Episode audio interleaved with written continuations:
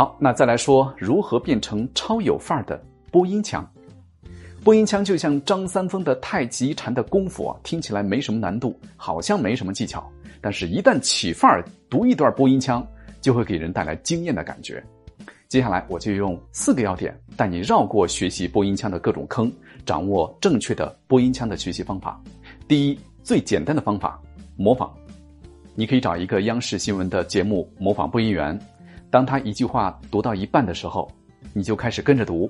你可以训练耳朵、大脑、嘴巴同时运转，通过模仿来锻炼自己的语流语感。第二，基调拿捏到位。新闻播报的特点啊，就是在平稳朴实之外，还要播出新闻的新鲜感，否则怎么能叫新闻呢？我们来体会一下没有新鲜感。今天下午两点。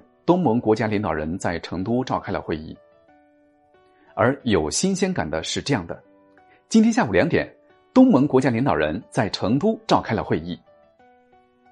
好，那第三点，重音停连不迷信，理解意思是关键。这里是说不要过分强调重音停连，重音停连的前提是理解语义，把握句子的主干，理清。句群的逻辑关系，把这些把握精准了，重音停连自然会跟着意思走。在我们日常沟通中啊，就是这样。比如说，“我想你没睡”这五个字，不同的停连会有不同的意思。我想你没睡，我想你没睡，你看是不是很不一样？对于其他的题材。新闻播读的停顿要偏少，否则会影响听众对信息的接收。好，第四点，增加点评，用智慧加分。